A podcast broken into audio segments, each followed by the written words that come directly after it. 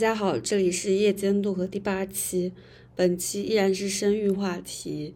当米饭在讲到他生完孩子耻骨依然很痛的时候，我忽然想到了《那不勒斯四部曲》里面女主角莱农，她也是生完孩子腿瘸了一阵子，由此她想到了自己的母亲。而由此，我也想到了千千万万的母亲，她们生育之后身体上所承受的痛苦。接下来的话题，我们会依然从职场的女性开始。我最近因为是管这种嗯产品销售这一块的东西，嗯我之前有一次跟那个物美超市谈合作，嗯。就他们要做一个什么年终的直播什么，他们自己的大老板出来直播，嗯。所以他们想选一些品牌的产品，然后我们去面谈。我当时带了两个我下面的男孩子一起过去，我们三个人，而且我明显就是年纪比他们大，两个小孩子嘛，嗯。二十多岁了。对方是一个男的，是他们好像是华东区的一个负责人还是什么人，嗯，那个男的就是坐下第一句话就问我你是不是主播，我当时就首先我们是品牌方，嗯我再怎么不济，我也不会带个主播来了。就你们直播，又不是我我直播，我是提供产品啊。对然后我就跟他说，我不是主播。然后他看了我一眼，跟我旁边那个男生，我那个男生就可能在记东西什么，他就跟那个男生说，呃，就是我们这一次的活动准备怎么怎么，就跟他介绍。然后那个男的就很尴尬，因为那个男的是我下面的人嘛，嗯他很尴尬，他说哦，他说这个是我们负责人，就指了一下我。那个男的就看着我，然后又说了一句，你以前是不是做主播的？天哪，就他根本就不尊重你，就是我的职场就是很奇怪。如果说你不打扮，年纪比较大，他就会默认你是个很难搞的人。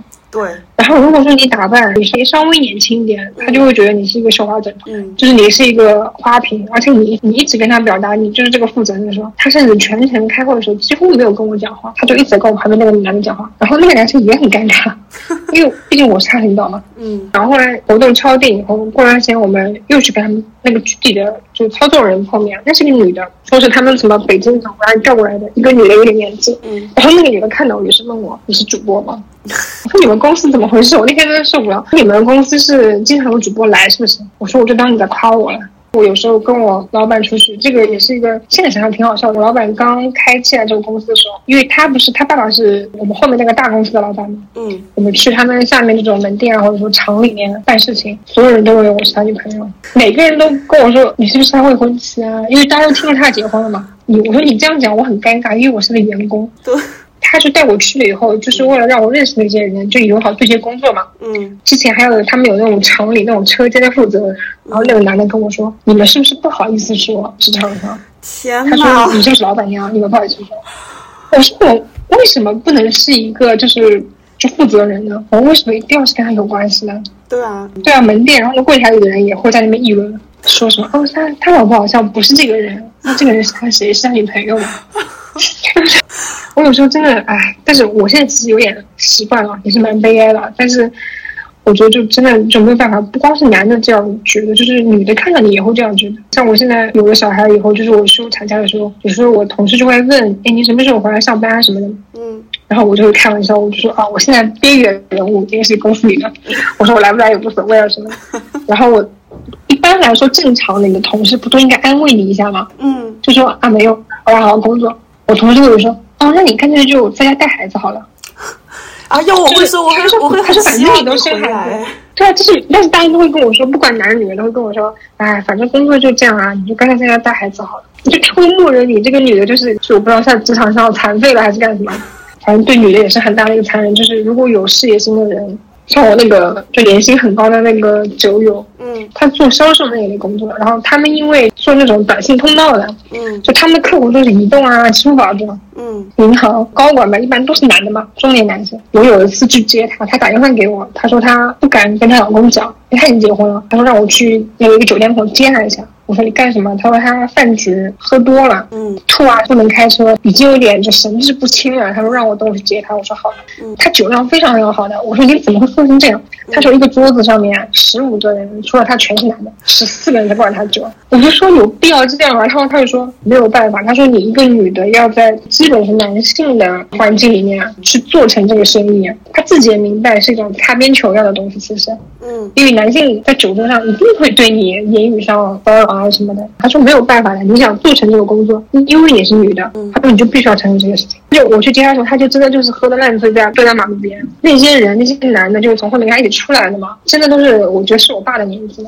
不懂，包括我进我们我现在这个公司的时候，被最高层邀请去吃饭。从职业上来说，他是看得起我嘛，让我过去吃饭。当时也是差不多十几个人，也都是我爸这种年纪，就是快退休的这种。然后有一个人跟我说：“你是不是在那个意大利读书的？那你表演个节目吧。”我想这两个讲这是有什么关系？他说：“你唱个歌吧，要不？”我说：“我不会唱歌。”他说：“哪有年轻女孩子不会唱歌的？”当时吃饭的时候，像这种很大的公司，财务也是很重要的角色嘛。嗯就他们管财务的人也在，财务总监是个男的，他下面有一个主力是一个那种四十多岁的女的，嗯他都四十多岁了，嗯然后那些领导还要对他就是嘴巴上咔咔用，要吃他便宜，就就这么回事情。而且这真的是一个很大很大的公司，我们这个公司有几千个人，这个领导还要这副样子。我因为我脑子一直在想，这个人就是跟我爸一样的年纪，就如果我知道我爸对一个我这样年纪的人做出这样的行为的话，就不觉得很变态吗？这个事情。我觉得他们也不是真的想对那个财务，就那个四十多女性卡什么用，他们就是想体现一种我让你干嘛你就得干嘛的权利，是的，就最终是这个物权对我就非常的浓重。我之前那个工作，就我去年做了一年多的，我之前也跟你讲过，就也是这样的。呃，因为当时我们那个项目组开始的时候，在杭州这边的员工就我一个是女生，其他全部都是人高马大的男生，包括我们的客户也是男的。很多饭局要去，在那些场合上，我是那桌唯一的一个女生，然后他们就会默认要我去坐到客户边上，要我在客户左边或者右边坐，然后要陪他喝酒。是的，然后你还给他倒酒，如果你不会说这种场面话的话，是他们还说你这个人不机灵。对，不机给你灵，机会你没有把对，到后面我就不去了，或者我就不喝酒了，我就我我就直接不去了。对我就直接说，我说我今天来月经，我喝不了。是被去叫过去两三次，然后后来第三次我就跟我老板说我不想参加这种，我老板也很实在，他就跟我直说，如果你想到这个集团里去以后，你想做官的，你想到这个集团里当大的负责人的，你今天就要去；如果你不想的，那你就不要去。他说我也不强迫你，然后我就没有去。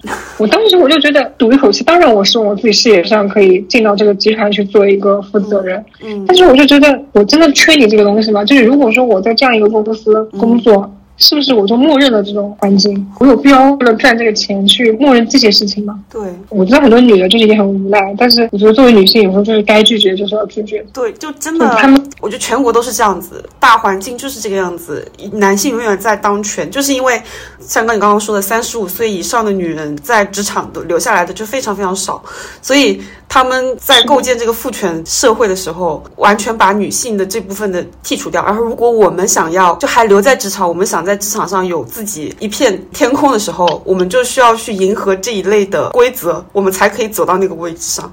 而且这些成本其实男性都不需要去付出的。因为他们是男的，所以他们想天生就带有这些。而且其实不光我们女性，包括我老公，他们因为是国企嘛，然后他们最大的老板是不喝酒、滴酒不沾那种。嗯，但是他们老板最爱搞的活动就是去 KTV 唱歌、喝酒，他就是让所有人都喝醉，但他自己是滴酒不沾的，他就是喜欢看你们喝醉。就是我老公他本人也是那种不太会应付这种事情的人。嗯，他有次回来跟我说，他们今天去团建，在 KTV 喝酒，他的大老板点了他的名字说：“你现在站起来给我跳舞。”我说：“为什么？”他说：“因为那天他们团建没有女的去，好像是三八节干什么嘛，就去年还是前年都是男的。我老公是属于最年轻的两个人，嗯然后他们领导就说：“你们两个跳舞。”这对于成年人来说，这个事情得多尴尬啊！其实就是一种父权，他认为我我站在这个位置，我让你干什么就是他其实也不是想看你跳舞，嗯，他就知道跳舞是一个最丢脸的事情。是的，所以他让你跳舞，他为什么不让你唱歌？就很奇怪。但是我觉得这个短时间内应该是没有办法避免的。我觉得像我这样子，我自己工作里碰到的对接这种公司里，嗯可能就碰到过一两个女的吧，嗯，就负责人。但男的就是不是说你是主播就觉得你领导板有一腿，基本就这种情况。我都不知道为什么，要么就是那种言语上要或者私底下要约你出去啊什么的，就你怎么说都没有用。就是女性工作上本来就很辛苦，这个年纪如果你生孩子的话，难怪很多人会放弃。仔细想的话，我觉得也合理的，就也不合理吧，就是人总有懦弱的人的嘛，他可能妥协了。觉得他们也没有必要花那么多力气去对抗这些东西。他回家的话，他起码不用对抗这个社会上的问题。像我现在休产假休了几个月，可能是我成年以后经济产业还是最少的几个月。对，虽然一开始觉得很不适应啊，觉得好像突然变得很空闲，没有事情干。嗯但是我现在觉得我好像每天都蛮开心的，就我现在没有什么烦恼，因为我不用上班。我就稍微动摇一下，我就会觉得那我在家好了。其实我觉得我现在在家也可以，也没什么问题。但是一方面又觉得，如果说每一个人都跟我这样，这个情况只会越来越糟嘛。是的，就像我们公司，如果我走的话，就只剩下两个女生，因为我们是跟别的公司合并的，那两个女生相当于是合并进来的。嗯刚开始那个那个公司有一个男的，他就是特别喜欢卡这个小姑娘的油啊什么的，一个男的跟我年纪一样的，但他就特别油腻，然后他自己就结婚有小孩的，他就很喜欢摸一下啊，弄一下，就是嘴巴上就是占点便宜啊什么。因为他们是一个公司的，有一次他们刚来的时候，他们在办公室里说话，就是我们有一个财务，他很年轻的，刚毕业，他那天穿了一件很漂亮的裙子还是什么，然后那个男的就一直在他周围绕，我就直接跟他说你穿的漂亮干什么啊？我这个人比较高的嘛，然后我就跟他说你能不能就不要骚扰女性在这边。然后他就不想，他就走了。他一开始也会跟我讲这种话，我每次都是骂他的。但但是因为我跟他职位还是有区别的嘛，所以他也不会对我说什么。嗯，就是这两个女生后来自己也跟我说，她们以前就只能忍着，她觉得不忍是没有办法，因为也没有什么解决方法。但是后来我每次我都会骂回去，然后他们发现其实是有用的，因为这两就不敢再说什么。然后他们现在看，他慢慢也会开始有人对他们讲一些让他们觉得不舒服的话，他们就会直接说出来，你不要再讲这个话，我感到不舒服。然后哇职场太需要你这样的公司那个人了，对我们公司那个财务，他因为才二十三岁吧，所以他就说，他第一次讲这个话的时候，上面很大领导让他去吃饭，私底下让他去吃饭，他不想去，他也结婚了，他很早很早就结婚，然后他就跟我说，我说你不想去，你就当面拒绝他，然后他不敢，然后那个时候我跟他做过就是对面对的，我说我就坐在这里，我说你说好了，我说你如果你圆不下去，我会帮你圆场的，然后他拒绝了那个人，然后那个人邀请他三次吧，给就在他面前啊，最后都说了你不去就是不给我面子，就这样跟他说，他说我不想去，然后那个人问他原因，他说没有原因，我不想，然后这个人最后就罢休了，因为他也觉得丢脸嘛，他就走了，然后这个女孩子就跟我说，她说我刚说话的时候我手都在抖。啊。然后我我就看着他，他说的时候，我那时候我也不工作，我就坐在那边看他们两个。嗯。他说后来我，他说我感觉到你在看我，嗯。他说我觉得我应该再拒绝一次。我说那你现在不就拒绝了？对但是他真的好紧张。哦我说慢慢慢慢就你有人鼓励我，包括现在我不在公司里面，嗯就他也会跟我说这种事情，因为他长也长得挺漂亮的，然后有时间谁找你吃饭，他也会直接拒绝。就是我们那个很猥有一些很猥琐的同事，嗯他那天跟我说他把那个人骂了一顿，我说你就很了不起啊，很厉害。是啊他说他其实很紧张，但他说起码比以前好。哇，我觉得也很幸运。如果说他没有碰到你这样的领导，或者可以在背后支撑他的同事的话，他可能以后就会一直很委屈的。对，因为他之前都是忍着去，就一直觉得很难受去这个事情，然后他跟我说，我才跟他说你拒绝他。但是像我很爱他，有了那个同事，嗯我就是好几次我是故意在就所有同事面前说他的，就是为了让他不要再干这个事情。我老板也听到，然后他有一次私下跟我说，你是不是对他有成见？我说我不是对他有成见，是他的行为让我有这样的想法，这是很正常的。我说我有我对他这个态度是因为他本身这样的人，他只配我这个态度。啊，我老板就跟我说，你以后注意一下，你不要对他这样。我说为什么？骚扰女同事什么的，凭什么？我们之前有个实习生是来做主播的，嗯主播他晚上直播不是要播到很晚嘛，十一点多，就双十一的时候，那个男的想送她回家，女就很害怕，那女生是大学生嘛，他说我不用你送，就是我男朋友会来接我，然后那个男的还一直要送她回家，这女的后来在公司里就哭了，晚上的时候，当时因为我们还有个运营在值班，嗯然后呢，他就是跟那个运营说，你能不能就是陪我出去？虽然那个运营就是也是男的，但是那个运营比较正常，嗯后来他才敢出了公司，他就怕那个人跟着他。第二天，然后我们就是跟那个老板说，我说都已经把这个女生逼到哭了，你还对这个事情难道是无动于衷吗？你起码要说一下这个男的吧。嗯我们老板就说，哎，这个又不是什么大事情，他只是想送她回家而已。啊，他还觉得这是一件好的，他说他说这个男男的送她回家又没有错。我觉得你半夜十一点要送一个不愿意让你跟他在一起的女生回家，他拒绝你，你还要跟着他，这个事情完全就是性骚扰嘛。我说这个就职场骚扰吗？我老板说没有啊，他说你们都太上纲上线了。他说你们女的不要想那么多，公司里变成没有女的领导也好啊，大家对这种男的都无动于衷。其实有时候也是因为没有人跳出来说这个事，而且因为是男的是领导，他本人真的不觉得这是个问题，他是真诚的认为，他说这挺好的，他不送他回去，还省了车费。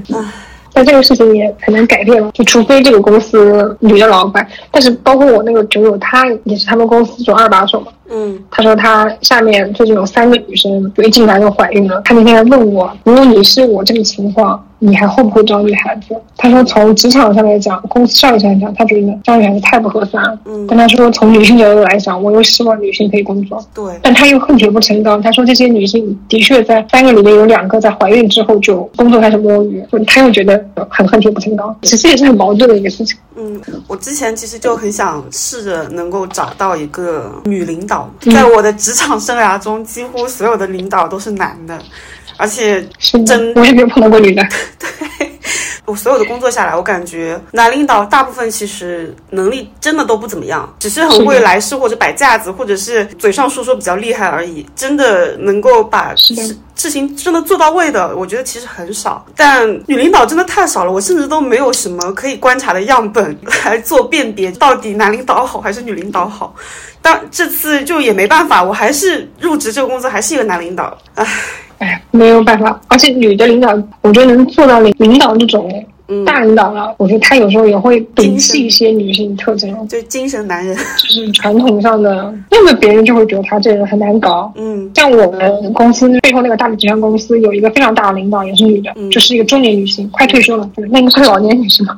然后呢，就是就所有人就没有人说她好话，每一个人在背后都说她不好。但其实我跟她接触下来，我觉得这人是一个非常非常能干的人。我真的不知道为什么，我觉得可能他工工作里就是为了让自己爬上去，嗯就是她摒弃了很多女性的一些，他不会像别的女的一样比较好沟通啊，擅长就照顾别人啊，她就是一个非常严格的人。因为她是女的，所以别人说很难搞；但如果是男的，别人就会觉得哦，她是领导，她比较正常。对，但是我觉得女的如果能够当上领导，她肯定能力会比同级的男的要好很多，是的因，为她本身在同样的选择下，一般都会选男的。嗯如果说她能够跟做到这个级别，她肯定已经就能力上已经好非常多了，他才到了这个级别。我现在会入职这个公司，也是因为后面想往管理层走嘛，做比较多管理的工作。非常重要，我觉得对下面的人都是有很积极的影响的，包括一个公司的男女比例啊什么。像我们公司现在男的越来越多，女的快消失了，除了财务这种，就是老板认为只能是女人做的工作。唉很可悲吧？而且我因为我之前有个朋友跟你讲，他也是生了孩子之后离职，在家带了将近一年的孩子，才重新回归到职场的。在生育后去选择带孩子的这个工作，也是女性承担的比较多。是的，她老公就甚至根本说不用考虑我要不要辞职带孩子这个问题，对，就肯定是妈妈我觉得一方面就是能力差不多的男的跟女的，男的他的工作职位啊收入会更高一些，因为就是你夫妻在讨论这个问题的时候，肯定是先牺牲收入低的人。嗯就基本上夫妻男性百分之九十应该是男性收入高吧，女性呢自然就是自己退下来。另一方面，我觉得男的有一点非常厉害的事情，就是足够摆烂，他就是可以做到什么都不管。就是就有时候我觉得像我这样，就作为一个妈妈来说，我已经非常的不管事情了，我已经很把自己置身事外了。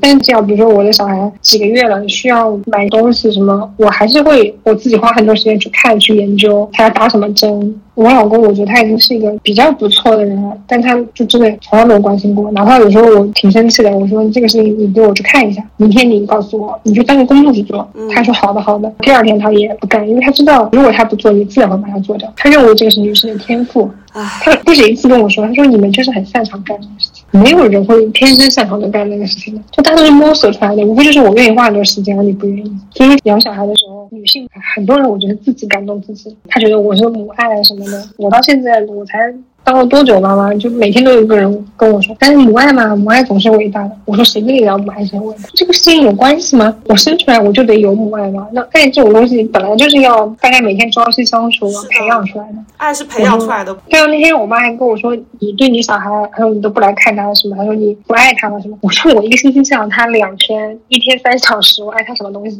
就你觉得合理吗？这话讲出来，然后我妈就说你是他妈妈呀，你天生就是应该爱他。虽然是比较摆烂啊，但是我觉得女性有时候也要退一步，就多想想自己。对，其实有时候不用那么的，好像认为就社会说这个东西是你的责任，你就必须要去承担。其实并不是，都是别人一直在跟你说，一直在给你灌输这个概念。像我怀孕的时候，我妈一直跟我说：“哎，你都不是不喜欢小孩，等你生出来的时候你就会喜欢。”然后我生出来以后，她跟我说，她以前跟我说：“你现在一定很喜欢小孩吧？”我说并没有。我说实话实说，我并没有说跟你吵架，没有什么特别的感觉。我觉得就是我好像像生了一场病一样，嗯人很辛苦，辛苦了一段时间，然后我干了一件事情，有了一个好的结果，就这个小孩挺健康的，然后就结束了。就对我来说，并没有别的自我感动的那种。我觉得大部分都是，我也跟我妈说，都是你自我感，你觉得自己，你只是给你自己的辛苦找一个借口啊。这个结果。对，记得刚开始跟你聊这个的时候，是因为找你聊天说一个什么事情，然后你跟我说你怀孕了，我我当时就有问你说现在是什么感觉？那个时候还没有生育嘛，只是肚子很大了。你说觉得很恐惧，然后我觉得这个感受真的是很真实的，因为也是第一次当妈妈，第一次怀孕。对于肚子里到底是一个什么样的生命，你是完全没有感知的。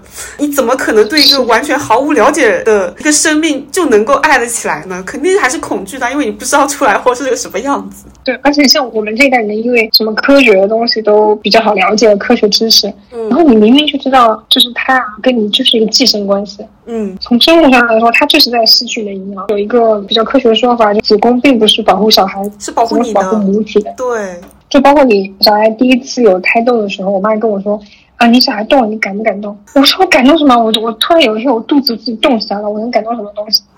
我真的就担心这话，我怕我晚上睡觉的时候压到他窒息啊，或者说我自己会出什么问题。嗯我只担心这些事情。以前人经常说女的要无知，可能无知就是让他们变得很盲目、很勇敢的一个，也是一个原因。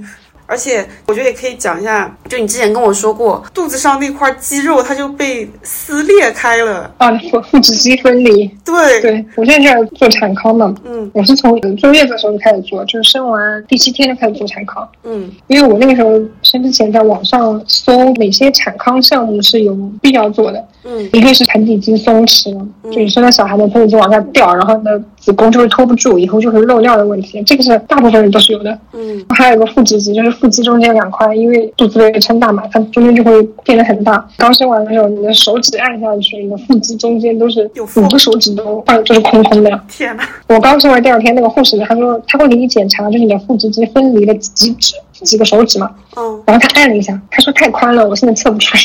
然后我说好吧，我说你起码告诉我什么五指、四指都可以。他说太宽了，我整个手按进去都都是离开的，就是中间有那么宽。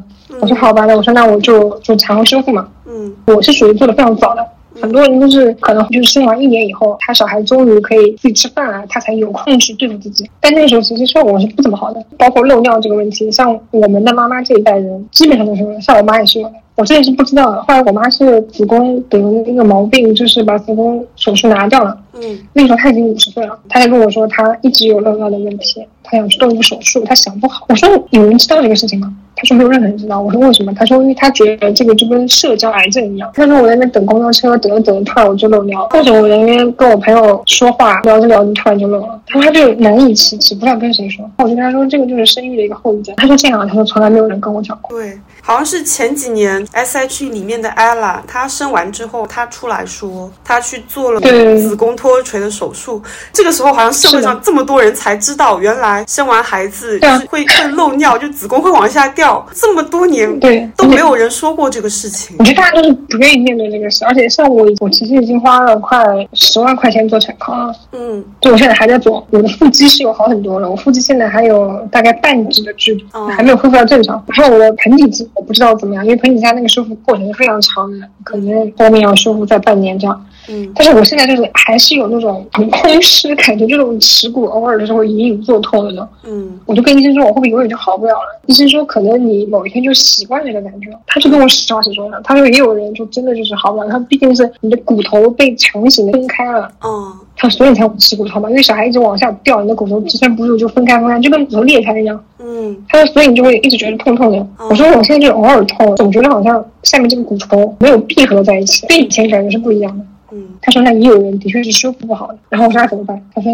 那你只能习惯他。我说好吧，就是大家真的要面对啊，因为我看到很多人说产康要不要做，我以前只是看我从来不会去回复别人，嗯但是我现在看到你这个问题我会回一下，我说你尽早去做，因为有些产康项目其实挺贵的。嗯他说这个项目很贵，一万多块钱，或者是智商税。我老公不让我做，你可以不做，但是我像我现在做那个产后修复那个医院，嗯他那年那个护士跟我说，他们甚至有一个七十岁的老太太在那边做。他说，因为那老太太是个上海人，隐居到杭州来生活了。嗯他说他年轻的时候，他一直知道他是那种大学老师，他一直知道自己是这个是这个问题。嗯但她也是当年因为大家年轻的时候大家觉得无知嘛，然后年纪大了以后呢，然后她的老公一直跟她说，女人都是这样的，就这个问题年纪这么大了，你不要去管。但是她七十岁了，她越来越严重，她现在偶尔还要去给别人上课，她去上课的时候也会有这个问题，那怎么办？她现在为什么要做？因为她老公去世了，所以她现在就一个人了。对，然后她终于可以做这个事情，说她七十岁还能修复吗？然后医生说他说不可能修复的，但她就是做了这个，肯定比不做好。他说这个人就是长期在他们这边，就每个星期都要来一天做仪器的修复，然后这个其实也要花不少钱的嘛，如果每个星期去的话。嗯然后但他已经在那边做了两年了。他那个人就说，他他没有别的诉求，他就希望他自己就平时生活的时候可以有点尊严，哦就是这样。然后他不是在那边讲课讲了一半，突然就尿流出来这样。我其实不是特别严重这个问题，就漏尿的问题。上完孩子有一天看一个什么东西，然后我笑了一下，嗯就大笑了一下，嗯然，后就漏尿，然后我当时都震惊了。这个我这个我想了解一下漏尿，它是很大量的漏吗？蛮大的，就是你控制不住的，就是比如你打喷嚏的时候，它会突然就漏尿。怀孕的时候会漏尿，因为怀孕的时候那个下面肌肉松了嘛，嗯然后因为一直压着膀胱就漏尿。但是我一直认为就是生完孩子就会没有的，嗯我以为啊。嗯但生完孩子，我想有可能比较轻微的，但是我那天一个是打喷嚏，一个是笑，要么就是蹲下的时候，你蹲下可能捡个什么东西，你站起来的时候就有漏尿。然后我就觉得这个问题真的是其实蛮严重的，因为产康一般几千一万块嘛，嗯一个项目，也并不是说像别人以为的，就你躺在那边，别人以为你在享受一样，其实不是的。做那个盆底肌的师傅其实蛮痛的，别人就会跟你说不痛不痛，但是其实是一个探头让你去塞到下面，做一些电流刺激，然后你要继续收缩那个肌肉。我第一次去检查的时候，我都已经痛到就是因为那个肌肉很紧张，医生还医生还要就是帮你手去检查的，很痛。然后我真的我那个眼泪都流下来了，我说能不能不做这个东西？医生说没有别的办法，因为他那个产康室有两个床嘛，有时候隔壁也会有人。嗯然后你做产康之前都要来评估一下你那个肌肉到底松弛度怎么样，就是每一个人都在那边说我受不了了，这个东西能不能拿出来？我觉得这个尊严已经是一方面的事情了，就是你每次去做检查，你都裤子脱了在那边就塞这个塞那个的，就这个已经算了已经，但是还是要接受这种痛的感觉的。我在月子中心做了一些产康，有些人觉得是智商税一样的，就是它是一些那种手法类的，有点像按摩 SPA 一样的。做了之后，它要给你绑一个像腹带一样的东西，我个人觉得是有效的，因为你生完以后，孩子就那个肚子是掉下来，就跟一个空的一个气囊一样垂在那边，嗯它就帮你内脏束缚一下，就它不要太掉下来。其实对你是恢复是有好处的。我也是做了那个东西，那个平均做一次就是要一千四百块钱，一做就要做十一次、十五次这样。你每天有八个小时，就要绑一个很长很长的腹带，然后你要连着做十一天。虽然说这个结果是好的，我其实现在恢复的挺好的。我不说，应该很多人都不知道我有孩子了，嗯就刚生完这样。但是我觉得，首先我花了多少金钱下去，是的，大部分家庭应该是也是承受不了的。对，其次，我在月子里面，我什么活都没有干，我其实没有完整的带过孩子，我根本就不带孩子，就是我自己体力上是的确是在好好休息的。然后你说这方面加起来，然后这里还要有耐心长期的，因为我听说是有些人他可能做这个东西做过一个疗程，他就再也不吃了，嗯因为你一旦上班以后，你怎么可能一个星期抽出三天时间去医院？说也不太现实。然后我那时候还问医生，我说那我上班了怎么办？他说你只能晚上来。他们很多来修复的人都是上班族，只能晚上七点钟了做到八点，但是做到八点只能做一个项目嘛。他说他可能就一星期要来四天，或者说周末一整天都在那边。这其实都是时间，都是金钱。就可能你家人会说，我给了你那么多钱修复，知足就好了吗？已经给你修复了，你还要怎么样？退一万步说，如果说这个女人她本身并没有生孩子的意愿的话，她其实就是替周围所有人承担了这件事情。对她来说，他根本就不用受这些伤，自己跟生病受伤一样的，就是你伤筋动骨一样的，你受了伤，然后你自己要去治，然后别人还要说你应该谢谢我给你治，但这个伤永远就是他们给你带过去的，嗯你生病的时候，周围起码你的家人，起码你的老公在经济上必须要支持你。我生好小孩，小孩被拿出来的一瞬间，他会放在你肚子上吗？他会开始哭。我那一瞬间我就觉得很委屈，我真的只有委屈这个感觉。我就觉得我在干嘛呀？因为我其实属于生孩子生的很快的，我羊水破了以后去医院打了一个多小时的那个催产针，嗯就生了一个小时就生产了。很多人生一天一夜什么十几个小时，我其实一个半小时就生完了。嗯非常快的，而且我也没有特别大的撕裂什么的，我就缝了两针，就一切都很顺利。但是小孩生下来一瞬间，我真的，啊，就是委屈，我不知道为什么，我觉得很委屈，因为觉得我好苦啊。就 是我其实是一个不太悲观的一个人，嗯我很少会觉得自己很惨什么的，嗯但是那一瞬间，我觉得就是为什么呢？到底为什么要干这些事情？就为什么要承受？包括我前两天还跟我老公说，我有一天晚上凌晨四点嗯醒来吸奶嘛，嗯我实在是太困了，我眼睛都睁不开。我吸奶的时候，那个奶都露出来了，但是我太困了，我就也不想去弄它，嗯然后我就坐在那边在那边卸，眼睛都是闭着的。然后嗯吸完就一大半落在地上，我又是要去擦那个东西，然后擦了我又觉得我又觉得好委屈啊！我干什么呀？我的，我凭什么？凭什么只有我在干这件事情？因为我最近想出去旅游两天嘛，想去个三四天。嗯然后我老公第一反应就说：“那你去四天，你的奶怎么办？”我说：“那吸出来扔掉就好了嘛。”他说：“那小孩不就少吃了四天吗？”我说：“少吃四天怎么了？就是，就他少吃四天是会是会挂掉还是会怎么样？对所以我真的不理解这个事情，就是大家就会觉得你怎么可以这样？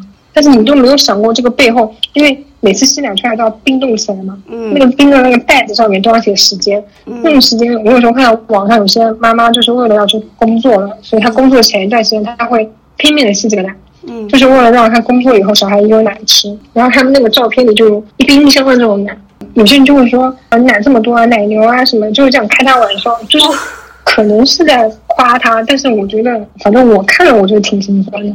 你要吸出来，你本身就是跟一个机器一样，它就是你身上你绑一个那种像背心一样的东西，嗯然后有两个机器就是罩在你乳房上面，然后就不停的在那边吸嘛。嗯。其实感觉是不好的嘛，虽然说很方便，但是我跟我老公说，我就像电影里面牧场里的奶牛一样，是。就像人套了一个机器在那边吸啊吸吸啊吸，嗯。反正就是我觉得整个过程就是没什么尊严的。就是你生孩子快要生的时候，你每周去检查，医生都会给你手检，就是手伸进去检查小孩的头位置，还有你的盆骨的状态。嗯。每次一进去，医生就说你裤子脱了，然后就脱了，然后他也不跟你说什么了，然后我就手伸进去检查，唉。确实没有尊严，因为我自己也做过一些手术，就是全麻的手术，嗯要衣服脱光去做。但是我那个时候从来不会觉得说好像没尊严啊什么，我就觉得他们在治疗我，嗯就是我还是蛮感激他们的。因为做手术就是这样的嘛，你衣服脱完脱光，然后自己爬到那个手术台上，基本上都是男医生多嘛，嗯我也没有觉得有什么问题其实。但是当我怀孕的时候，其实基本都是女医生，我还我只碰到过一次男医生，嗯然后都是女医生什么的，而且他们跟你说的每一句话，他都不会说呃你要怎么样，就是你做的一切都是为了小孩，就你只有这样，你的小孩才会好。因为我之前我也有那个血糖问题，现在大部分就产妇都有高血糖的问题，他让我控糖。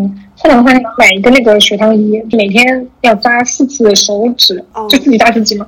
不是你习惯了，其实也不觉得痛啊。但是你每天都要扎那个东西，然后你因为这样，你碳水也不能多吃，也不能吃糖，水果也要少吃，每天你要吃一堆那种什么补充剂，DHA 啊什么那种。医生跟你检查的时候还会跟你说，哦，你这个指标超了一点，你要再少吃一点。他也不是说少吃你可以人健康，他就是怕你得了高血糖以后，你的小孩会有低血糖的问题。啊？为什么？就对啊，我不知道为什么，好像产妇高血压，小孩会低血压。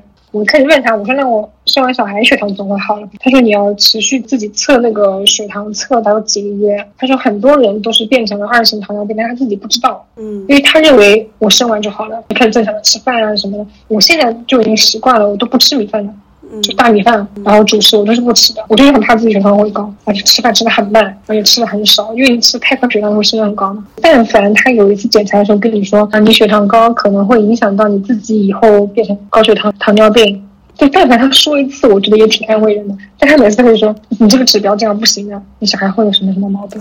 我说那时候很饿，我那时候还跟他说，但是我很饿，我怎么办？因为他早上要去检查什么，他说你饭吃吗？我说我就吃了一个香蕉，他说那你血糖还是有点高，你以后不要吃香蕉了。我说那我吃什么？他说你要不吃一个鸡蛋吧。我说早上吃一个鸡蛋。我说然后呢？他说你就不要吃了，等中午再吃。我说那我吃饭就怎么办？他说你吃的慢一点。他说你先吃那个肉类，全部吃完了，吃蔬菜，然后吃水果或者坚果，再全部吃完，隔一段时间然后再喝水。我说那我吃肉的时候，如果这个肉很咸，因为正常不都会喝水吗？对我说那我很渴怎么办？他说不要喝。我说为什么？他说你这样血糖会升高。我觉得活得好累哦。怎么连但是我觉得吃饭都要这么注意？而且血糖问题其实很多人有的，怀孕中期的时候会有一次要求你去测血糖，这个东西是自费的，很多人是不做这个检查的。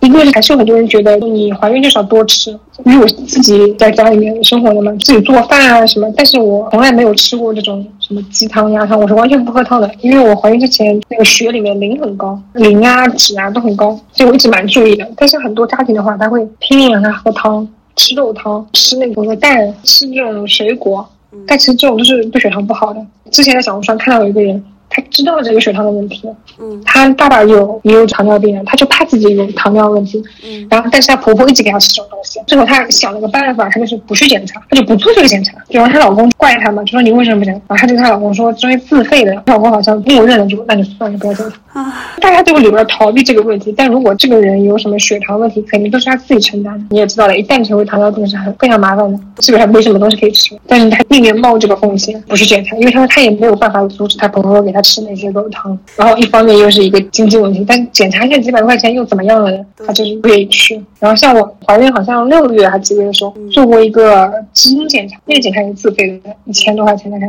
只能去一个指定的医院查。那个检查是分三档，最便宜的呢是完全国家付钱的，中间那一档六百多块钱，但是呢是穿刺的。就有一根针穿到你的肚子里，穿羊水的。啊还有一种呢，就是我做的那个是抽抽血的，就三种。然后我做那个呢是说起来是最好的，因为它检查的种类最多，看你小孩有没有遗传病的这个是。然后穿刺的那个呢，就是稍微中间一点，然后免费的那个检查几个病。那么大部分人呢，如果有钱肯定会做验血的嘛，因为我是去公立医院的人特别多，很多人就在跟医生吵架，在那排队。然后我前面有个人，那个人是高龄产妇，就是说你最好做一个抽血的那个检查。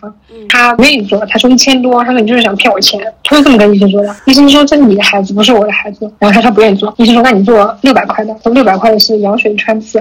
那人又说万一你这个针刺到我小孩怎么办？又不愿意做。她老公在那边帮腔，对啊，我们这么大年纪了，好不容易怀上了，万一就把我小孩刺杀了怎么办？然后最后他就没有做。然后那医生因为是一个名医嘛，他带了个学生在旁边，然后那人走了以后，那医生就来跟旁边人说，我以后碰到这种情况，尽量告知他的风险。但是这种医院里面站的太多了，他说如果这个出什么事还要怪我们，你观察一下他的家里人什么态度。刚刚那个人她老公就一直在说，就不让她做嘛。她老公是觉得贵，然后她说如果这样态度的话，说她说你们也不要劝了，劝了也没什么意义。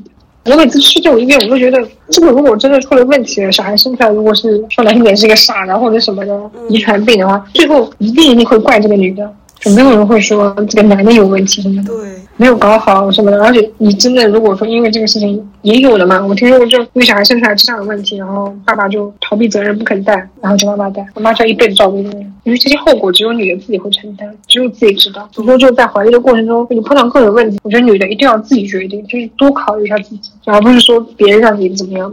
周围人肯定都是觉得越少点麻烦越好。我都不知道会有这些。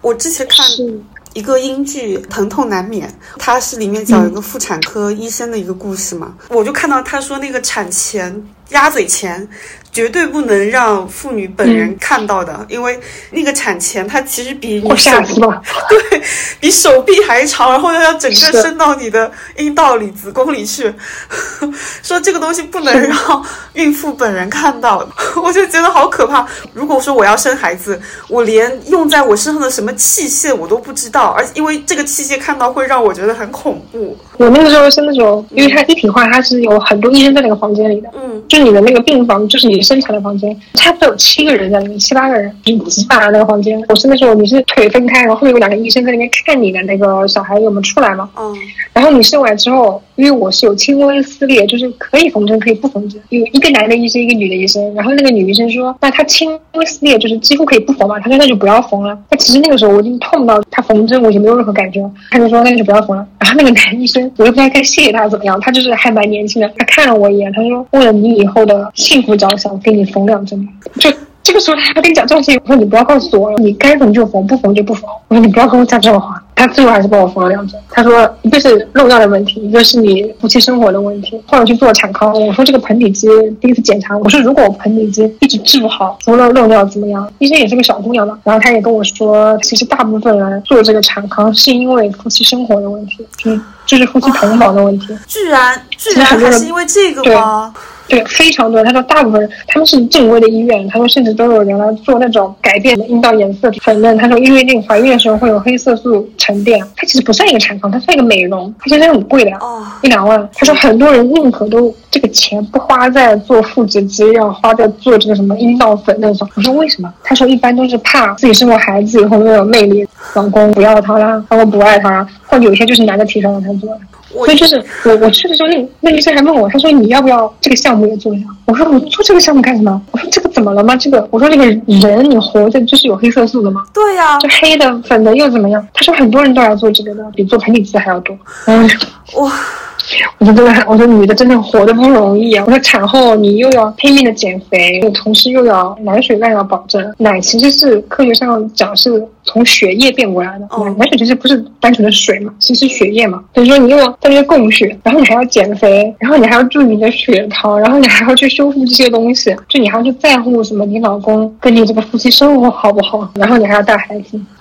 太累了，救命！我一直以为做产康或者修复这一类的产后的这些啊，真的以为我打心底里是觉得它应该是对女性身体是尽快恢复的，但我没有想到原来还需要考虑到性生活这一块儿，然后所以才去做的。那是不是也是有很多男性是为了考虑性生活才愿意出钱让女性去做这些呢？啊，是啊，我因为我现在做产康那个医生，我是固定一个医生的嘛，嗯，然后我跟他蛮熟的，因为我已经做了好几个月。他有时候跟我聊天，他就会跟我说。某一个人怎么怎么，就是说来，然后就一开始不肯，后来是她老公逼着她来，她自己也不愿意来。我说为什么？她老公要求她老婆做粉嫩和这个阴道缩紧的产康，嗯，然后她老婆同意了，他才出钱给他做别的东西，所以他老婆才来的。他说这个女的住在临安还是什么地方，就每次来，因为项目太多，每一次要在在医院里面待六个小时，是为了做一些他自己根本就没有需求的东西。但是做到后来，他说的确做的可能有效果吧，嗯，然后这个女的就觉得也挺好的。这个你说这个。就算你有你有损伤，你本身也是生育带来的。就这个东西，你的确修复很好，但是你比如说像那种颜色这种，我觉得有必要吗？这个东西真的没有。就你为什么这这么去讨好？而且我觉得人类就是有颜色，就是有黑色素的。对啊，你为什么要花这个时间去干这些事情？而且它绝对不是一个，它不是一个单纯的机械什么。在我的理解里，它应该就是跟那种美白针一样的，类似这种东西打进去的，然后或者说阻碍你黑色素生成，这样子慢慢让你白起来的。我想想还是对身体应该是没有什么好处。而且我去做那个盆底肌，每做几次，他会给你检查一下，检查你的肌肉张力，然后那个人就会跟我说，我现在给你手剪，然后帮你松弛一下这些肌肉，这个是很痛的嘛？我说如果我不松弛会怎么样？他说你下一次有性生活的时候你会很痛苦。我说我可以避免性生活，就我短期内如果我不想，我就不去干这个事情嘛。嗯，然后他就说，他说那这个事情是两个人的事情，很多人就是因为这个问题，他不敢接受这个治疗啊，他又不得不接受这个治疗，他也害怕自己从此以后没有夫妻生活导致。可能老公出轨啦，老公不爱她啦，就这些问题。反正我当时觉得蛮荒谬的，因为他一直在跟我讲，我第一次去的时候，他一直在跟我讲这个夫妻生活中。我说你为什么一直跟我提这个事情？他说对他来说，他也是个服务行业，因为太多人问他咨询这个事情了，所以他说干脆第一次你第一次来，我就先全部告诉你，就是会有什么好处，会影响到什么。他说有些人就是在乎这个事情。我说好哇。但是我觉得这个词出现的频率太高了。我说这个又不是什么生活中吃饭喝水必须要做的事情。对。那如果有痛苦，我就不做呗。是啊。我说如果你夫妻生活因为这个问题啊没有，我说那这种男的，你说他现在不是很多孕期出轨是吗？那那也挺合理的。因为甚至他之前跟我说，他们医院里有一个人因为怀孕的时候，这个男方一定要跟他性生活，导致他小孩流产，后面他就怀不上孕了，嗯，他就开始做试管。试管就是对女性伤害也很大的嘛。是。终于怀上了，啊，他现在又面临这个问题。就是她要不要答应她老公在孕期有性生活？我真是匪夷所思。反正她为什么要生孩子？她可以不生孩子，干脆干脆就不要生嘛，你就一直过正常的夫妻生活就好。她说不行，这个男方又说。一定要有孩子，因为我去的是私立医院，就是有很多人他的双胞胎是做出来的。因为我一开始去的时候，我就很纳闷，为什么这个医院有那么多肚子特别特别大的人。然后我就问那个医生，医生跟我比较熟嘛，他说这个东西其实在法律上是不合规的，用药物去帮助你变成双胞胎，其实违也不是说违法了，就是反正不道德的一个事情。嗯，他说医院正常医院是不给做的，但他们因为私立医院。他们是有这种服务的，然后我说那为什么不能自然的生两个？他说因为大多数女性不愿意怀孕两次，但是男方又希望有一男一女，儿女双全。所以女性想出来的办法就是一次性生的。我说那双胞胎这个东西，我说有好处吗？然后医生说那绝对对大人小孩都是没有好处。一个大人他承受不了，他供应两个人营养。一个是你本来可以生出一个八斤的小孩，你现在生出一个三斤一个四，就小孩也没有发育好，怎么样都是不好的。我说那为什么还要这样？他说因为女的也不想吃两次苦，但是男的又一定要两个。然后我就开玩笑，我跟那医生说，我说看来大家都有皇位要继承。然后那医生是个女的，一个年纪很大的一个人，然后他就跟我说啊，中国人就是这样，就之前的就是要把自自己家里的什么血脉继承下去。我说好吧，因为他们那边特别特别多那种双胞胎的，嗯，我真的没有想横竖都是横竖都是女人吃苦。真的，刚刚说那个夫妻生活这块儿，我觉得很可笑。就如果说只是因为你怀孕要生育，或者一段时间内不能进行性生活，男的就要出轨，那那这种男的要来干嘛？对啊，我觉得如果这个事情真的发生，其实不是应该是反而庆幸，因为这个事情看清楚了这个为人嘛。是啊我觉得，这个都，我觉得都是违法和道德上的问题了，已经。我觉得不是单纯这个人好不好，这个男的都这个样子了，然后你还要去维护他，还要去自己去想办法让他不这样，我这不是本末倒置吗？是啊，而且怀孕生育这件事情，最后你还要生下的孩子是这样的人的孩子，怎么能够接受得了？对啊，明知道他这个样子，你还要让你小孩有这样的一个家庭，对我觉得这也很怪，但真的很多人都是这样。我觉得说到底还是对女性她本身并没有独立。我有表哥是离婚的，但是他离婚就非常干脆，他老婆就是我的嫂子前任嫂子，跟他非常的干脆离婚，因为我嫂子就是一个事业有成的女的，她无所谓啊，今天他们吵架，第二天就离婚了。根本就无所谓，包括小孩判决的时候，他小孩才七岁的时候，然后他就是嫂子也说，随便判给我也养得起，判给他我也可以出这个钱，因为他完全就是独立的，他无所谓的这个男的怎么样，反倒是这个男的跟他分开以后，这个男的生活质量大幅下降，他反而会觉得好像很辛苦。其实这个时候就跟又跟性别没有关系了。其实说到底，我觉得就是女的，你只要够独立，但是又因为性别，女的很难在社会上很公平的得到就应该有的回报啊，或者社会地位啊，或者说经济能力啊这种。嗯，说到底还是一个很大的问题，不是说单纯就可以解决的。但是我觉得，如果说经济上、精神上独立的人，真的应该不要被这种社会上认为女的应该怎么样，妈妈应该怎么样，就不要被这种东西绑架。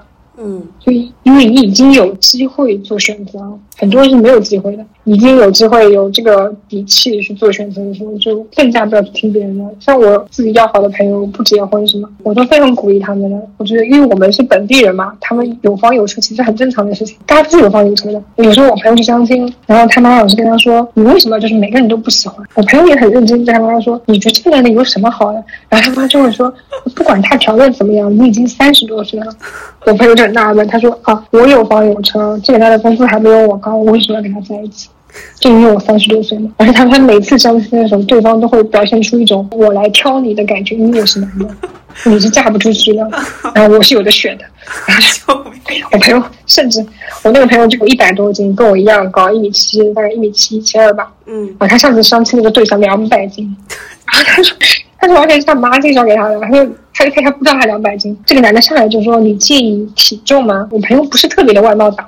嗯他就说：“那你不管怎么样，你要健康吧，这个人。”然后那男的说：“就说他自己性格非常好，然后人也很好，也很顾家。”然后我想你根本就没有家，你顾什么家？顾家。他说：“我身体，我觉得我身体挺好。”然后第二天我朋友跟我说：“这两百多斤，只有一米七。”但这个人就是很自信的，就一直在跟我朋友说：“你剩女照顾你啊什么的，我们就结了婚可以生孩子。”我当时就跟我朋友说：“他这个身体状况能不能生出孩子是个问题。”为什么？我说他有两个你那么大，就我朋友就一百斤啊。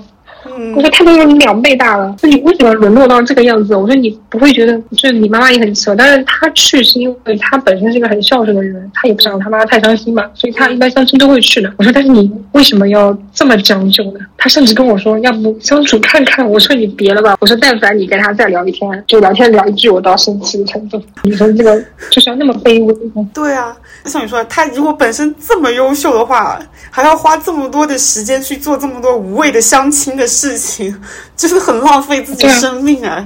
而且他跟我说，他有一次相亲，他晚上加班，然后九点多下班，然后这两天一直在约他，他也懒得见，但那个一一直约一直约。这男的说，要么去你公司附近，我过来好了。嗯然后这女人说，那就那就见一下。然后他说那个天比较晚了，只有肯德基跟星巴克开着。然后他说那要不星巴克吧，他在减肥嘛，然后他说我在减肥，我不想吃肯德基。然后这男就跟他说，你们年轻人是不是喜欢这种洋的东西，洋快餐什么的，还是这种外国人的东西？他就说那肯德基也是洋快餐。然后他那个对方就说哦我不喝咖啡的，那我们就是肯德基。后来就问他你饭吃了吗？然后朋友说加班没有吃。然后男的说那你要吃点什么？那肯德基不是只能吃炸鸡吗？他说那我要个什么套餐好了。然后那个男的说啊你女孩子不要吃这种东西，就是油炸食品不要吃。就说那你要不喝点什么？我 说那可能就只有可乐可以喝，那就可乐吧。然后这男的说啊，你不要喝汽水吧，这个就在这里买可乐是不合算的，外面三块钱。我给他倒了一杯水，你知道吗？天，然后他说，他跟我说晚上九点我下了班不能回家去相亲，然后还给我喝了一杯水。然后这个男的全程就在说自己工作多少多好，但他其实这个男的好像是什么中石化那里的，但他就是个普通员工，月收入可能七千块钱这种。铁饭然后。他说，他说我这边听他吹牛吹了一个小时，然后才回家。因为我这个朋友是另外一个人，他就是不是那种特别漂亮的，就是可能外形比较朴实的那种，也不打扮。他的意思是说，你不化妆对他来说外形差了一点，欠缺了一点。他这么跟他说，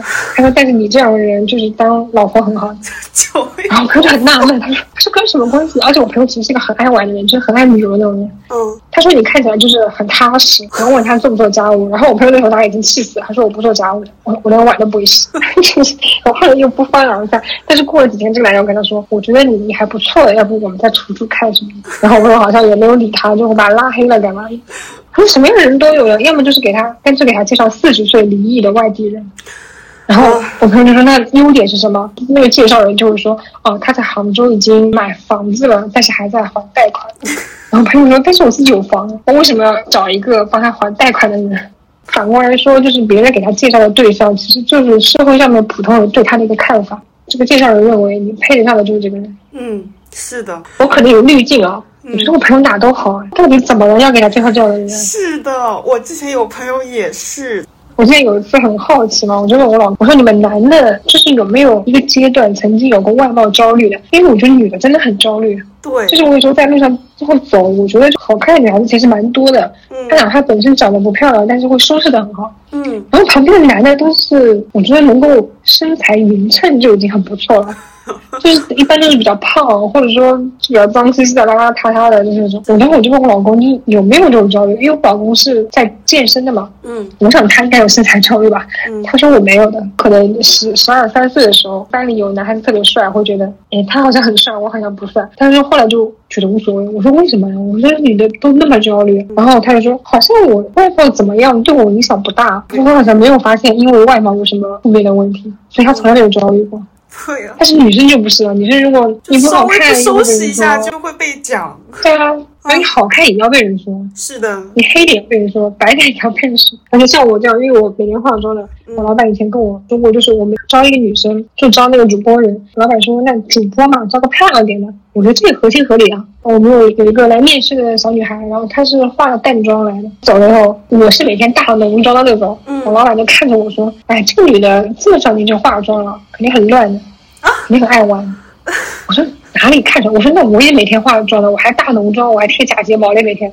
然后老板说，哎，我不是说你啊，但是啊，女的这样子嘛，肯定晚上出去酒吧。我说去酒吧又怎么样了？有什么问题吗？对啊，哎，女的这样肯定不行的，没有事业心。然后我当时我在那边就很尴尬，因为他说的每一句话好像都像在说我一样。啊我，说好吧，我说那随便你吧，招不招他？但他又要招一个漂亮的，太矛盾了。素颜都要美是吗？就是，就他又希望你打扮，他也知道化了妆比不化妆好看嘛，他又希望这个人便宜，所以他要招年纪小的。然后你明明想用化了妆，他就会觉得你爱玩。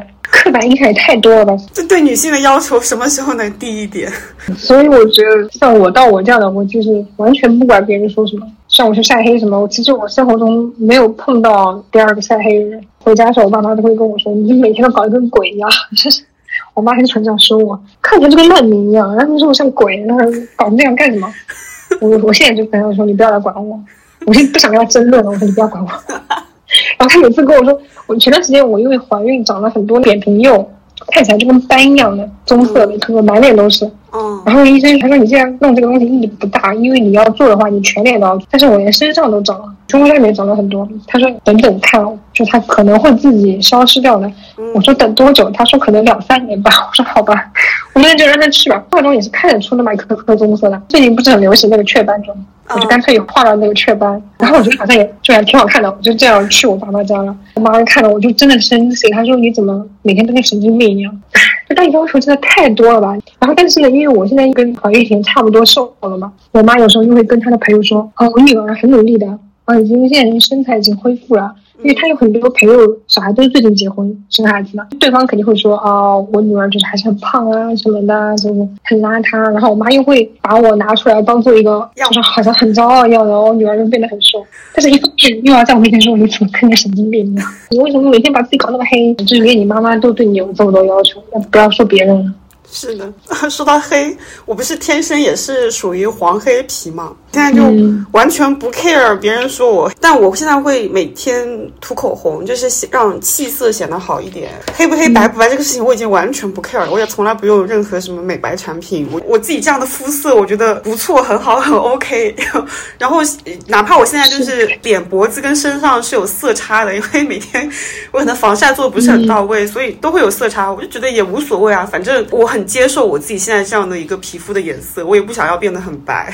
哎，说说起那个黑皮啊，我最近发现一个事情，因为大家都没有见过黑的人。像我做月子中心的时候，有两个护士是专门照顾我的。然后有一个护士，她就是天生的黄黑皮，嗯，其实也不是很黑啊，就是那种黄二白的。嗯，但是在中国人眼里看来就是黑的嘛。她说他们老家农村里的人都是黑的，所以她说她一直觉得自己很丑。她只谈过一个男朋友，然后那个男生是她黑，跟她分手。说他肯定他很高大，很魁梧，这个人看起来，他比我还高，可能一米七十五这种吧。因为我跟他熟了嘛，我就跟他聊天，他就是很不自信，觉得自己很不漂亮什么。然后我说我也很黑啊，然后我就给他看我以前的那种照片，我说我这么黑，我都古铜色了，就是我也觉得没什么问题，我觉得漂亮，就鼓励他。然后后来我出月子以后，这个人他最近发微信给我，他说他是美黑了。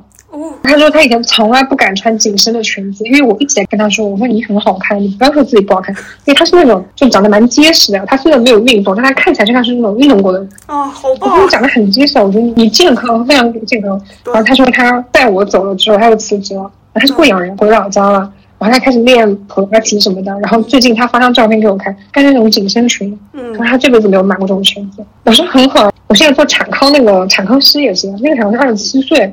然后她最近跟我聊天，是因为她刚刚跟男朋友分手，她男朋友好像是跟她恋爱七年还几年，嗯，反正分手了。她那是真的蛮黑的，然后是那种小麦色的肤皮肤，然后比较矮小的，她才一五十几，他就跟我说：“哦，你好黑啊！”我都没有见过这么黑的人。他在给我做产康的时候，隔壁有一个床也在做产康。然后他的同事，我跟他说：“你们怎么这么黑啊？小姑娘搞得白一点。”然后就推荐我去打那个美白针嘛。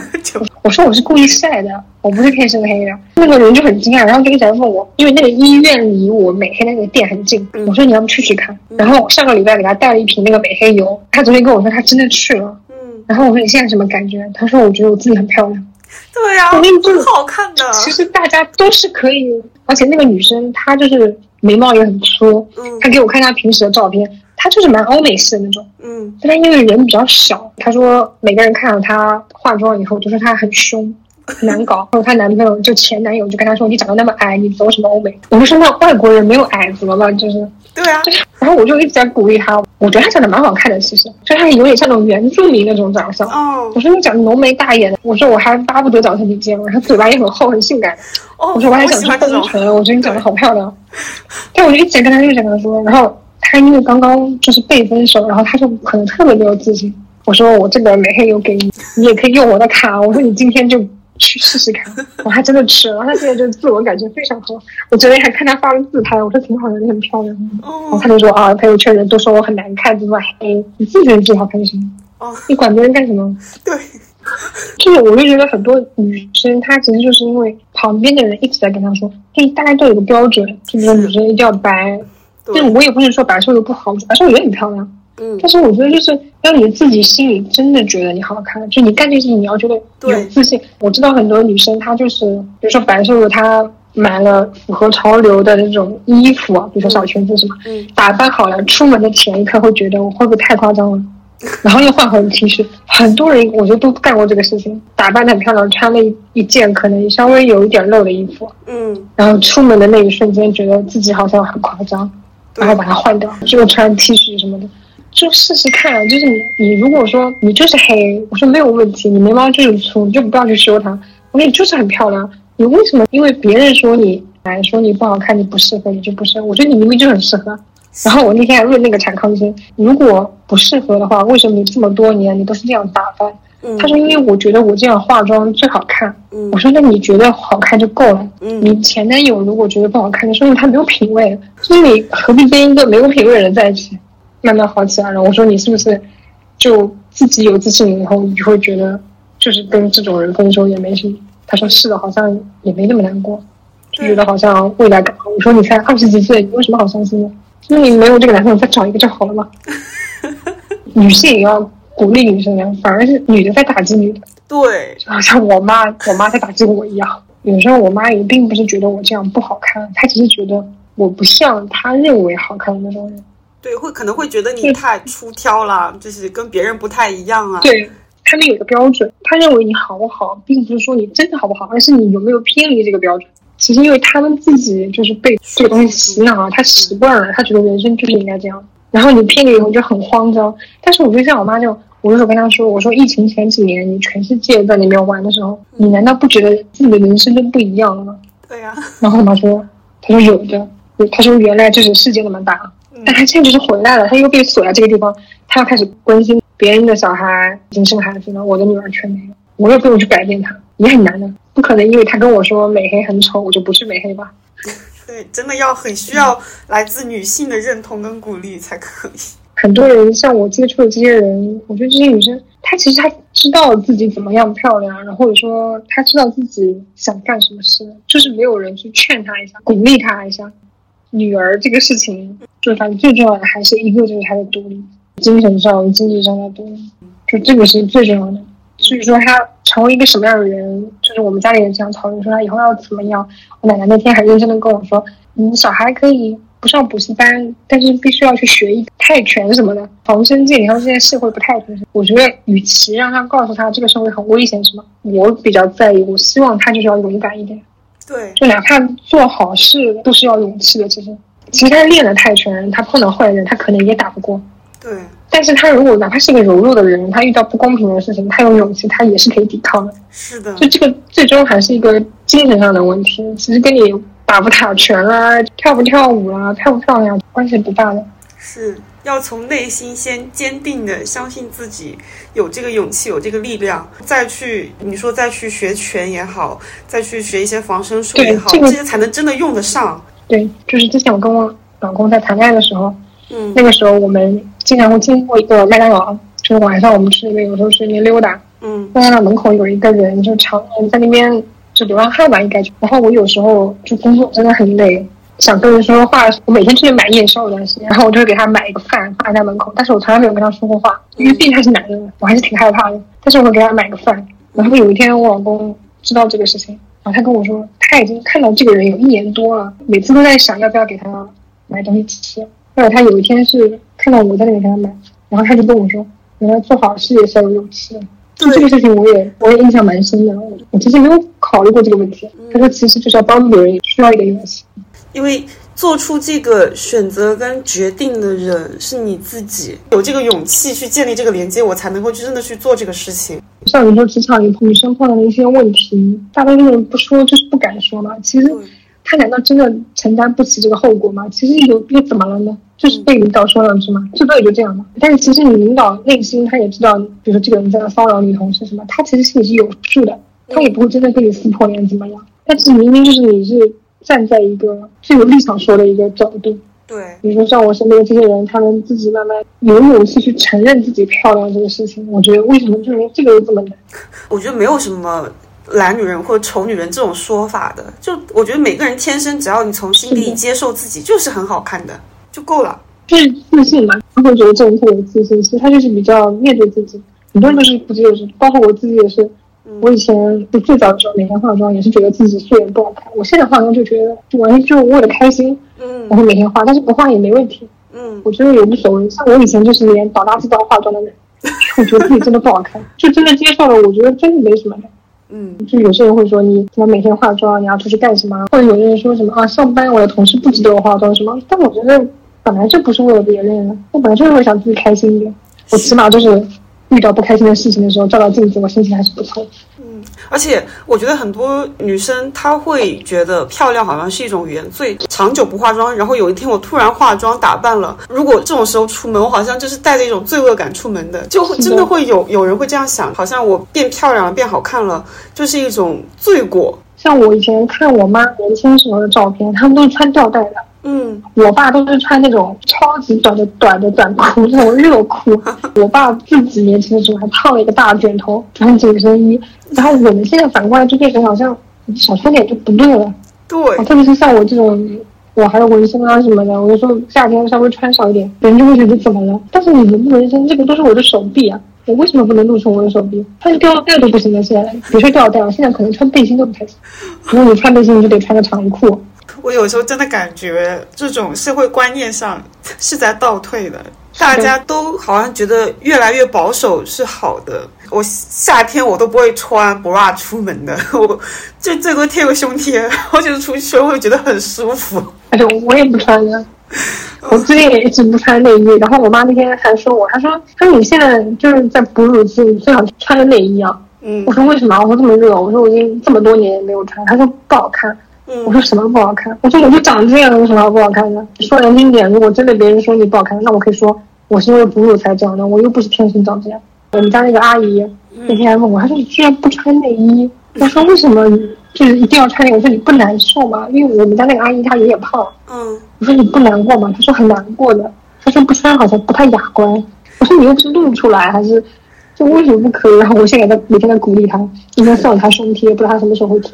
就比如说我之前跟我辣妹朋友出去的时候，他们可能夏天就也不会穿内衣或者穿呃，甚至胸贴都不贴，然后就穿个吊带、紧身吊带就这样出门了。但我就很讨厌那些男性凝视，在路边的那种，那是的，真的。然后这种情况下，我就我因为我觉得自己长得比较凶吧，我就会直接白眼就翻过去。因为夏天，反正我手臂上也有纹身嘛，我会觉得好像这种纹身在某种程度上成了我的护身符一样，直接我就会白眼就翻过去。那些男的看到我这样，就真的他们会收敛一点，就不会那么嚣张的盯着女生的胸部看。嗯，对，男的看女的真的肆无忌惮，因为我平时、嗯我基本上每天都是开车的，没有坐过地铁，可能坐过一两次吧。嗯我有一次坐地铁的时候是夏天，嗯然后在杭州刚开地铁那个时候，站在那边等地铁，我就发现每一个女孩子就排队排第一个的人，因为大家都穿短裤子嘛，嗯。一定有人在后面看她。奇怪了，我就没有看到女人看男的，有些男的从电梯那个下来，对每一个露腿的女生就这样扫一遍，我都不知道到底有什么好看，要么就一直盯着看，就他也毫不忌讳。我那天坐地铁的时候，我也是穿了一个很短的裙子，嗯然后我上地铁的时候，后面一个男的就一直这样看着我，我就走了一会，我就停下来，转身我就看着他，他就肆无忌惮，他也看着我，我也看着他。可能那一瞬间，他可能心里会觉得我对他有意思之类的。我操我内心其实想骂他的，但是我我想这个人，因为这个男的长得很高大，我想看算了，然后我就走了，也没有必要跟他起冲突。但是有什么好看的？除了夏天以外的时候，我们之前不戴口罩的时候，我觉得女孩子如果长得好看一点，或者妆化的浓一点，一样也会被这些人盯来盯去的。这有什么好盯的？是 我昨天还刷到一个小红书，他说有一个送外卖的，他说他等电梯，有三个送外卖的人，旁边一个女生在等电梯，然后电梯来了，他说我们三个人想让她先进去，因为她是女的，他说这个女的看了我们一眼，往后退，走到别的电梯门口去了。往下拍了一张照片，就电梯他们三个男的，然后站在那边。他说现在我们三个男的互相看了对方一眼，大家都很尴尬。然后那个评论就说他为什么？他说你们为什么尴尬？你们心里没有数吗？这个男的他说他说我们又不是坏人，就这个外卖小哥那一瞬间稍微反省了一下，他说为什么女的会害怕？对，就最近这个唐山这个事情出来之后，就我看网上也有评论说，如果你是一个女生，看到电梯里面有一个男生，你会不会进去？如果电梯有两个男生，你会不会进去？如果电梯有三个男生，你会不会进去？但如果反过来，你是一个男生，电梯有一一个、两个、三个的女生，你会进去吗？男生肯定会进去啊。是的，长得那个无所谓。对，就这个就是问题所在。为什么女生就不敢进男生电梯？这这这个问题为什么会问出来？它就是一个社会结构性的性别不平衡嘛，性别暴力的存在嘛。我那天看那个评论说什么，因为唐山这个事情，我觉得很早以前就是这样了，一直都有就根本就。不是什么唐山的问题。对，我感觉我自己就是有性别意识，我觉得自己是个女性的时候，我就是这种感觉。其实一直都有。我我昨天在听梁文道的八分，他也在说这个事情嘛。这个就是性别暴力事件，为什么不能摊开？要从其他的角度来讲。嗯就为什么不能从性别暴力来讲呢？它就是一个性别暴力事件。这个事情性骚扰会发生的本身，它就是社会给了男性太多的权利。很多事情都是男性的视角出发的。发生这种事情，我会跟我老公讨论一下这个事情。我其实平时比较跟他少讲这个事，我觉得男女之间聊这个东西立场就是不一样，聊不到一起。是。然后我问他，但是我老公就每次都说，是不是又要开始打拳了？我觉得我已经非常不女权主义。我其实是一个，别人每次说什么女权的时候，我都会明确说，我其实不是女权，只是说在这个事情上面，的确女性是弱势的，那我就是女权。这个事情如果男性是弱势，那我就是男权。而且包括我怀孕的时候，我老公有一天会说，我跟他说我怀完孕要去做什么什么产康，大概讲可能讲了好几次吧。然后有一天我老公说。为什么别人都没有这些事情呢？你怎么有这个这么多事情？他说好像你特别就受了伤特别大一样。嗯，他就是很认真的在问我。我觉得那他问出这个问题是因为他不了解。然后我跟他解释，解释了以后他又觉得哦，那你应该去做产康。嗯，但是他当他问出这个问题，我觉得就代表了大部分男性的一个想法嘛。嗯，别人怎么好像不生孩子就生了？怎么你要这样要那样？男性也需要一个教育的过程。这你也在教育你的老公嘛？就是你要给他传输这些事情，比如说要做产康，就为什么要做，他对女性有多重要，其实都是需要去教育的。就像嗯，我们父母那辈，他们可能就不会对老公、对丈夫、对爸爸有这么多要求，他们就不会去讲。那他们当然不知道了，所以去去讲这个事情就很重要。是的，的确还是不能互相理解。因为我老我老公有时候会跟我说，他说男的压力也很大，他说你看男的就是社会压力啊。就一定要买房子啦，没房的就怎么怎么啦，就他们有他的压力，我觉得也很合理的。就比如说，因为是很多女生说结婚就必须要男生出房子什么的，我觉得也是不公平的。就是某种意义上讲，因为这个房子也不是说你一个工作几年就可以得到的东西，很多人一辈子都得不到这个东西。大部分社会事件上面都是女性是比较弱势的，就还是要告诉她。而且包括，因为我们是个女儿，很多事情，我觉得我老公的想法也在变。嗯，他有时候有时候说到一个什么事情，我说那你换个角度，如果这个人是你女儿呢？他就沉默了。他说他这样想想，的确好像不是那么简单。这个事我说对，我说过唐山这个事，我说这个人是你女儿吗，因为我老公自己也是学格斗啊什么的。我说你自己在会泰拳，又会什么打八十六，我说什么你也有碰到过女的这种学员，她再怎么厉害，她也打不过你的。对，就除非她是什么世界冠军什么，那她你作为一个凡人，她当然打得过你。同样在学，他哪怕比你多学五年，他也是打不过你的。就力量上的差距太大，而且当时唐山这个案件里面，他们直接就是对着头打的。再厉害，哪怕我武功很厉害、很高强，我也打不过他们。直接上来就对着头，主要是就每次发生这种事情，最后舆论都会说女的要怎么保护自己。的确也对，就也是一方面。但是更重要的是，男的怎么不去动手啊？对，我从来没有任何媒体说过男的应该注意什么。你让女生去学防身术什么，这种都是对的，因为大环境就是这个样子。嗯，但是你起码你应该更多的去教育，有些事情男性你不应该干。而且我觉得让女性去自己去做更多自保的这样的一个是女性她。其实没有必要去付出这样的时间成本、精力成本、学习成本去学这么多东西的。第二个是，如果说我不去学，我没有这么多精力不去学，那我如果出门的话，我就活该被打、被欺负或者被男性性骚扰嘛？不是这个道理啊！我觉得就好像我们前面说的，我跟我身边的女生说一些什么事情鼓励他们。嗯，其实我觉得有时候男的也应该对自己的身边的男性说一些什么。很多时候是可能他也知道这个不对。但是他看到一个同性在做这个事情的时候，他并不会提出来这个事情不对，其实是默许了这个事情。职场性骚扰什么的，当时我记得我第一次提出这个问题，是办公室在说那个人的时候，我们办公室有十几个男的，而且我们是那种大办公室，嗯，大家都在一起，没有任何一个人说的。而且我说的时候，我能够感受到我旁边的那个男，明显就是觉得蛮爽快的，蛮痛快的这个事情，因为他也看得不爽。我就觉得为什么你们不说了？你们男的来说不是应该更有威慑力吗？我女的来说。他无非就会觉得这个女的很难搞，很凶，但是男的来说，这个事情就会变成一个好像很认真严肃的事情。是，但是男的就是不出来说，就很奇怪。因为这个事情以后，我们那个集团里的有些年纪大的那种员工就会跟我说：“哦，听说你很厉害，说你很难搞。”单位有一些那种比较麻烦型，他们就会来找我。我说：“你为什么要找我？”他说：“听说你很就是可能雷厉风行啊，比较敢说啊什么的。”我说：“我就是因为我对这个男的说了这些事情，而且大家都会跟我说你对男的好像态度不好。”我说：“我不是对男的态度不好，我是对这个人态度不好。”嗯，那他不值得我态度对他好？我自己在职场中，我会比较冷酷一点，平时也不太苟言笑，因为我没有必要在工作环境、职场环境，然后对别人，我觉得。不需要表现太友好，我只要做好我分内的工作就可以了。尤其是对男的，我觉得根本就没有必要去搞什么人际关系、人情关系，我只要专业做好我。的事情，我的工作把它做好就可以了。之前的那个公司，他领导啊或者客户啊，就反正好几个都会在私下里就跟我表达说，希望我打开内心，希望我能够让他们走进我的内心。我想说，我跟你是同事，你要你需要干嘛走进我的内心啊？我们只是工作 工作关系、同事关系而已，这有什么必要吗？好像觉得我太严肃，觉得我工作上比较难沟通什么的。我觉得我不觉得我难沟通，你跟我讲工作事情，我就跟你讲工作事情。但是有时候我觉得男的可能是，嗯，反正我碰到的人，他有时候就他意识到你，比如说工作能力特别强，嗯，你作为一个女性，或者说，比如说虽然我们是两个公司，但比如说我的工作的职级上比你高的时候，我觉得男的好像会有点不想要这样的局面，所以他会希望你可以。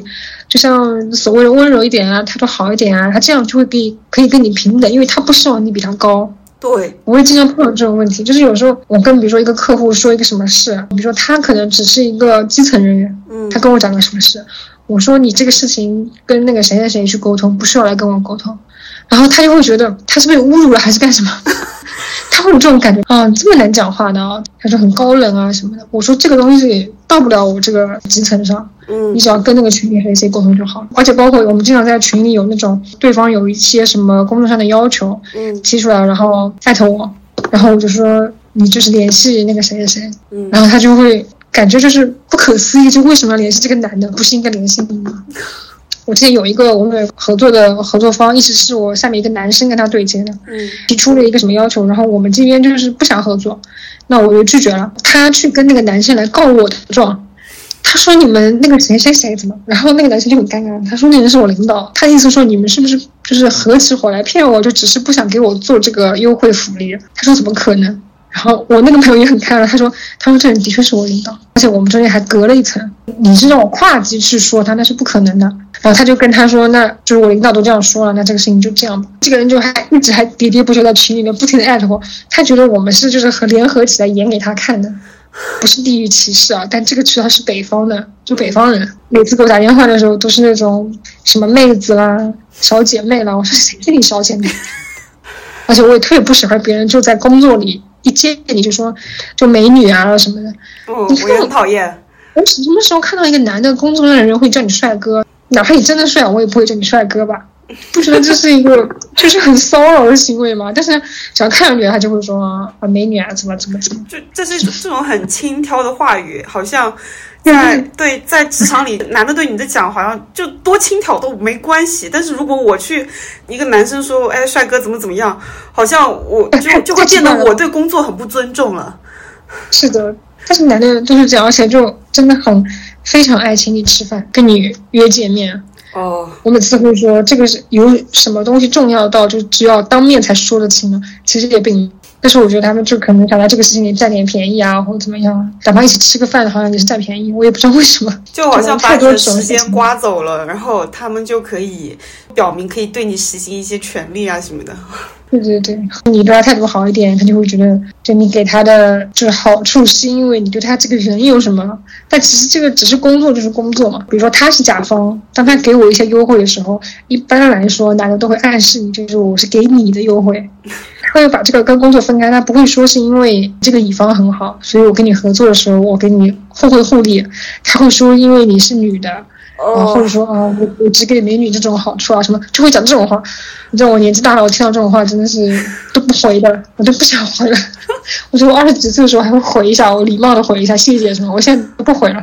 我觉得这人有毛病，真的。这很自大，这其实就是本来就工作事情的本身而已。不管是你去或者是其他人去，其实这件事情都是一样要落地要完成的。对啊，同一件事情是。对啊。而且男的真的会觉得好像给你一个什么福利一样，他说感恩戴德什么的。对对对对，就是那种啊，下次有空请我吃饭啊，这种谁要请你吃饭？怎么说呢？扯上男性女性呢又变得很微妙起来。因为你是女的，很多事情客户比如说要来公司里的话，他每次都会说啊，我给你买一个奶茶喝啊，买个咖啡喝。我说我不喝这种东西，我也不需要你请我。或者我说我自己已经喝过了，他说女孩子哪有不喜欢的，他就 反正有，你知道每次跟人家聊天聊到后来就会觉得对方爹味怎么那么重，女孩子没有不喜欢的，你喜欢什么？因为很多人他都是电话先联系的嘛，哦，然后比如说要签合同了，那就要见面，嗯，然后他就会说。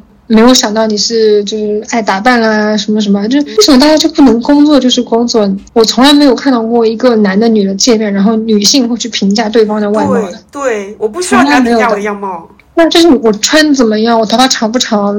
关你屁事！像我，我有那种好朋友，也会在工作中看到帅哥，他也会很激动，但他肯定会私底下跟朋友说，就跟我说啊，我今天看到一个帅哥。我说你当面有没有表示吗？他说我不能表示啊，问他要号码就会变成性骚扰了嘛。我说这倒也是，你看女性就是很有这个界限感、边界感。对，但是男的就不会，男的就会一上来就会说虚伪的夸一下嘛，说没想到是美女啊，什么工作又挺好的啊，什么。我我对我以前在公司的时候，差不多年龄的男孩子，就同一个办公室的男孩子，他可能小我两岁，他是职级跟我平级的。有时候我一进办公室，他就会说：“哎呀，你今天挺好看的，穿这件衣服挺挺好看什么的。”我就说：“我不需要你来评价我，就闭嘴，杀他的 and 管好你自己就可以了。” 我现在在网上看这样看有人，他说就是在职场里碰到一个什么什么问题啊，嗯，然后回答，比如说男的骚扰他或者阴阳他，我每次都跟就是会回一些帖子，我说你就说确实，或者说关你屁事，我说你二选一，就是两个回答选一个就行了，不要跟他多说话。是不是就没这么好解释到后面？我就是不管别人说什么，我说嗯对，嗯。然后之前我们那个很猥琐那个同事，嗯，我夏天就怀孕的时候很怕热嘛，就穿的很少嘛，嗯。他说米饭，你夏天了还这么辣，腿这么细啊什么？我说是的，确实没有什么错。我也差不多了，我要吸奶去。我现在胸部就跟石头一样，我已经有忘记了这个事情。胀奶是很难受的，是吗？就很痛的，我现在想慢慢的吸奶时间延长一点，中间间隔时间长一点嘛，嗯，这样可以方便出去什么的，嗯，然后有时候晚上我就不吸奶，我就睡，然后我每天早上就会被痛醒，啊，就是我发现的时候就会被胸部痛痛醒，然后你整个胸部就跟石头一就很硬很硬，一直一直硬到那个腋下，就是一块一块的硬的，哦，然后就会开始漏奶，衣服上面全都是湿，好狼狈。知道这个问题，我就觉得自己当奶牛了，下次有有空出来吃饭。好的，我好想见你啊。我现在就跟以前一样了，没有什么区别。哎，那你什么时候可以开始喝酒？我们可以去喝酒。